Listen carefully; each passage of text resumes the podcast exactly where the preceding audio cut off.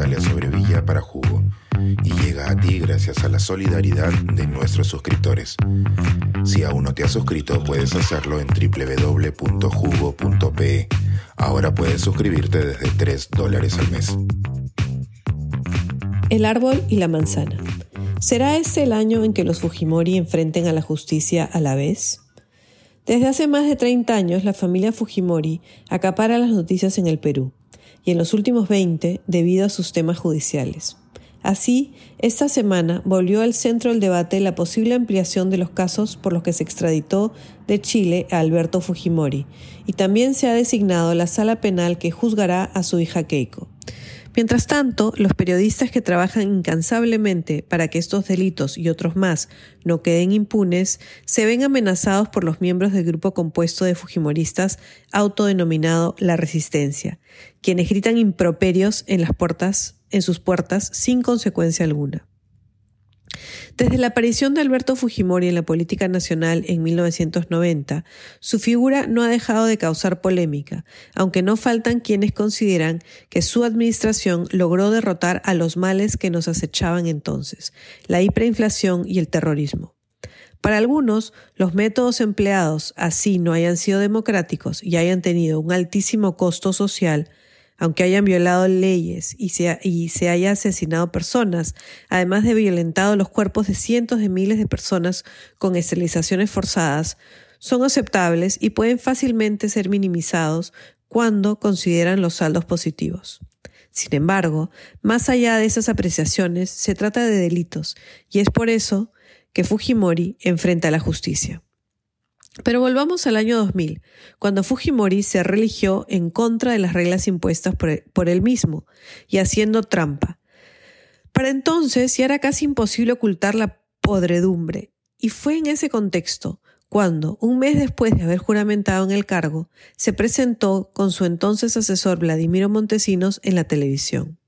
Los dos vistiendo la misma corbata, declararon que se había logrado desmantelar una operación de venta de armas al grupo terrorista colombiano Fuerzas Armadas Revolucionarias de Colombia, FARC.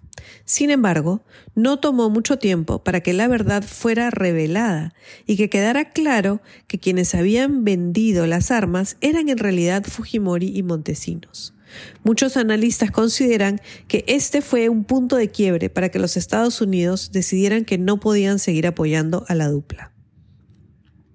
Poco más de un mes más tarde, apareció el video de Montesinos comprando la lealtad de un congresista, algo que muchos sabían, pero que ahora se podía ver a todo color.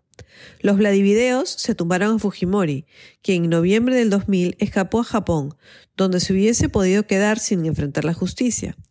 Pero a fines del 2005, quizás pensando que podría postular a la presidencia del Perú y ser aclamado por las multitudes, decidió volver. Un error de cálculo llevó a que fuera apresado en Chile, pues existía una orden internacional de captura con su nombre, y es muy probable que Fujimori pensara que sus amigos en el país del sur lo protegerían. Esto no fue así porque después del proceso de extradición de Pinochet en Londres del 99 al 2001 y de la elección de Michelle Bachelet, la posición de la justicia en Chile había variado.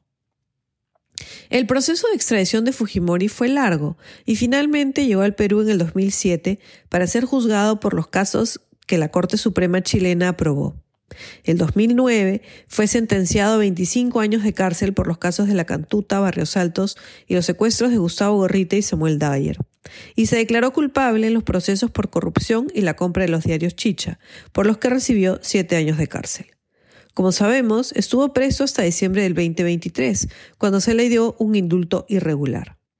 Un año antes de la extradición de Fujimori, en 2006, Montesinos fue sentenciado a 20 años de cárcel por la venta ilegal del armamento comprado con dinero de la droga a Jordania y lanzado en paracaídas a la selva colombiana en 1999.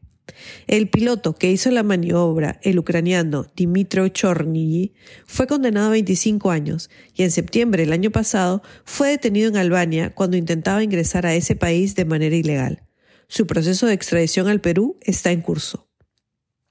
Es posible que este círculo se cierre, ya que cuando el expresidente Pedro Castillo y su entonces premier Guido Bellido aceptaron la resolución para ampliar los casos por los que, se podía, por los que podía ser extraditado Fujimori, las ruedas de la justicia comenzaron a rodar. El 19 de enero, la Fiscalía chilena aceptó los casos y los ha presentado ante la Corte Suprema de ese país, que deberá decidir si existen pruebas suficientes para juzgar a Fujimori. Pero no se trata solo del caso de las armas que se vendieron a las FARC, que ya ha sido juzgado y del que existen muchas pruebas, sino que, sino que también están incluidos el de las esterilizaciones forzadas, además de conspiración, falsedad genérica, entre otros. Al mismo tiempo, recordemos que su hija Keiko enfrenta a la justicia peruana acusada de lavado de dinero, organización criminal, obstrucción a la justicia y falsa declaración en procedimiento administrativo. Keiko Fujimori buscó llegar a la presidencia y fue tres veces derrotada en forma consecutiva. A pesar de manifestar que era diferente a su padre, en cada intento no ha hecho más que buscarle, buscarse pleitos con la justicia. En por lo menos dos de estas campañas recibió aportes de dinero que no declaró y que luego buscó blanquear diciendo que se trataba de otras personas e incluso intentó amedrentar a los testigos. Existen muchas pruebas de todo ello y por eso su situación legal se complica. La manzana no cae demasiado lejos del árbol, y la hija, al igual que el padre, pareciera haber hecho política también quebrando la ley. ¿Será este el año en que ambos se enfrenten a la justicia a la vez? Es difícil saberlo, porque ya hemos visto hace poco la utilización del Tribunal Constitucional para sacar al padre de la cárcel, contraviniendo la justicia transnacional, y nada asegura que no pueda volver a ser usado de esa manera política. No obstante, no obstante ello, los delitos del padre e hija no serán olvidados por muchos, y la historia se irá tomando nota.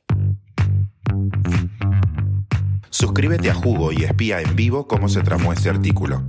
Nuestros suscriptores pueden entrar por Zoom a nuestras nutritivas y divertidas reuniones editoriales.